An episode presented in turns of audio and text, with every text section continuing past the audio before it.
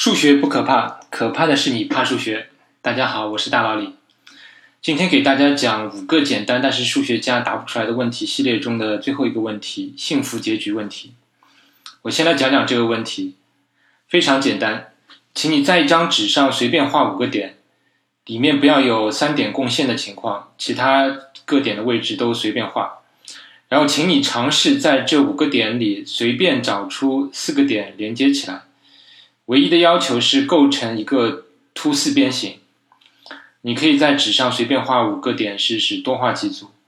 然后你很快发现，是不是随便画五个点，你都能找出这样的四个点来构成凸四边形？但是很显然的话，如果只给你四个点的话，那是不一定能构成凸四边形的。那我现在问你，你能否证明构成凸四边形是否至少就只需要五个点呢？那如果需要构成凸五边形，那么你平面上至少需要多少个点呢？如果是凸十一边形、十二边形又怎么样呢？这个一般的问题，也就是平面上至少需要多少个点来构成凸 n 边形的问题，就是所谓的幸福结局问题。那你会问，这跟幸福结局有啥关系呢？其实这个问题的名称来历是这样的：这要回溯到一九三三年，在匈牙利首都布达佩斯，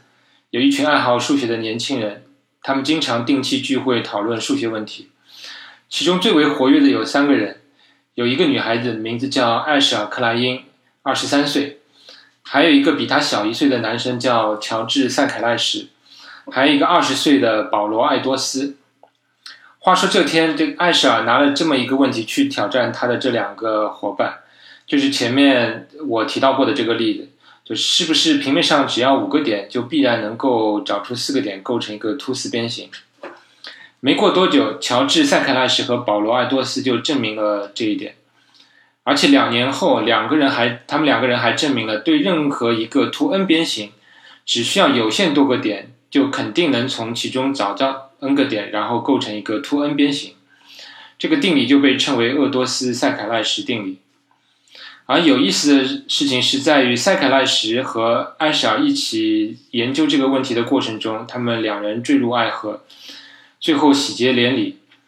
你看是不是一个 happy ending？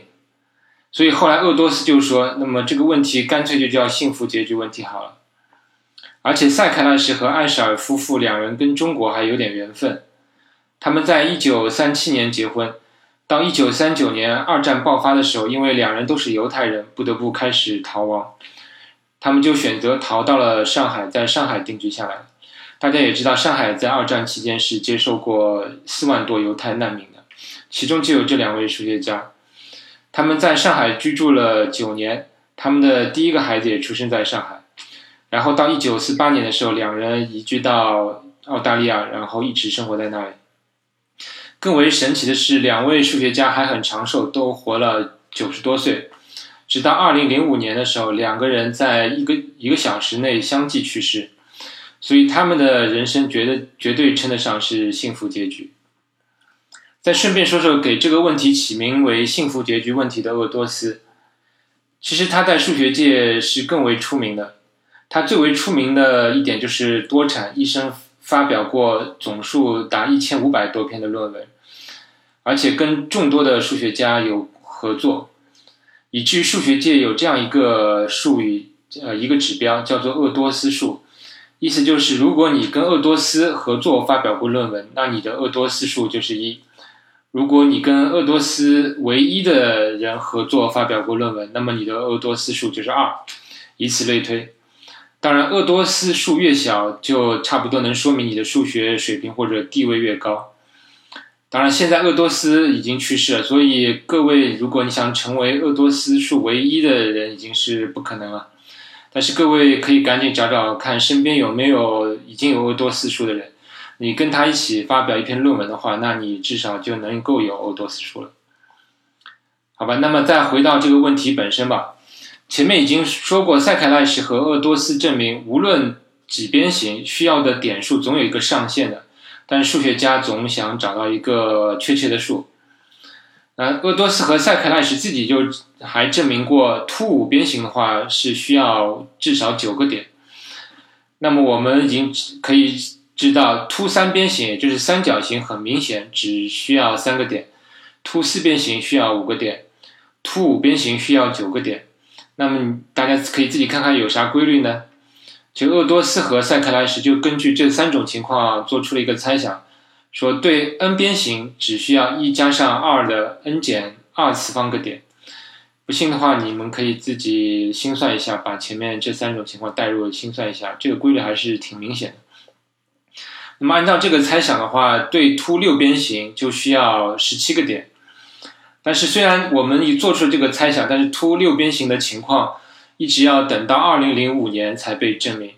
而且这个证明还是借助计算机的，就是用程序考察了各种十七个点的可能的分布的情况，然后每种情况都用计算机去找出可以可以找到六个点，然后连接成为一个凸六边形。然后还需要找出呃十六个点的某种分布，然后呃这十六个点能够找的是一个反例，里面找不出凸六边形，这样这个命题才被证明。但是对下一个凸七边形的情形的话，那么需要的点数就达到了三十三个，那计算机也无能为力了。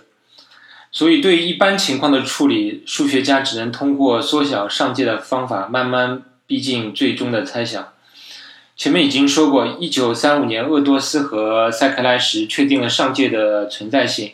并且确定了一个上下界。这个下界就是前面上面说过的他们的这个猜想，而上界是一个组合数。具体的表达式我会放在节目的介绍里。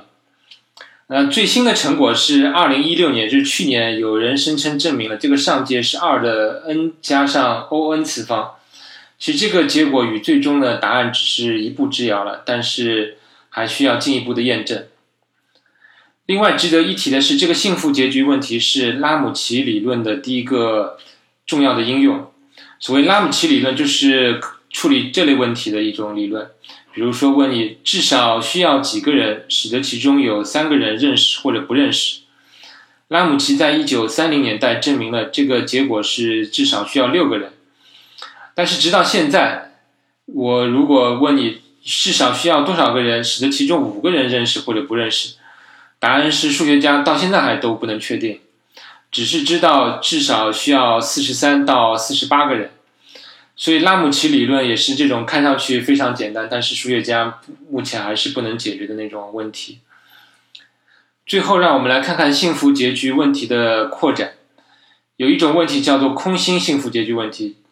就是如果我们要求凸多边形中不含其他点，就是我围成的这个凸多边形当中不能包含把其他的点框进来，那至少需要多少个点呢？这就是所谓的空心幸福结局问题。但目前已知的情况是，呃，凸四边形的话仍然只需要五个点，但凸五边形的话需要的点数多一点，达到了十个点。那你可能感觉好像这个空心，呃。幸福结局问题只要平面上点数多一点就可以了，但是有一个叫杰霍顿的人在一九八三年证明了，当平面上的点数足够多的时候，你可以你可以让你无论怎么找都不可能找到空心的凸七边形，也就是说这个问题对七边形来说是做不到的。一旦点数太多之后，就没办法找到空心的凸七边形了。但是长期以来有关。六边形的空心幸福结呃结局问题的情况还是一直不清楚，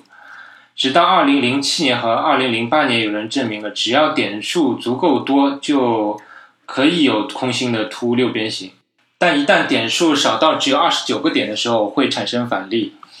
但至于这个数字的上限呢，目前是一百二十九个点以上都能成立。所以，对空心凸六边形这个问题来说，这个答案会是在二十九到一百二十九之间的某个数，目前还无法确定。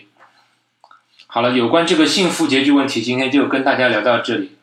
另外，告诉大家，本节目最近开通了微信公众号，我会在公众号里发布一些有关节目的延伸阅读内容，另外还有一些趣味题目，你可以到本节目的专辑介绍中找到节目的二维码。欢迎订阅，谢谢大家，再见。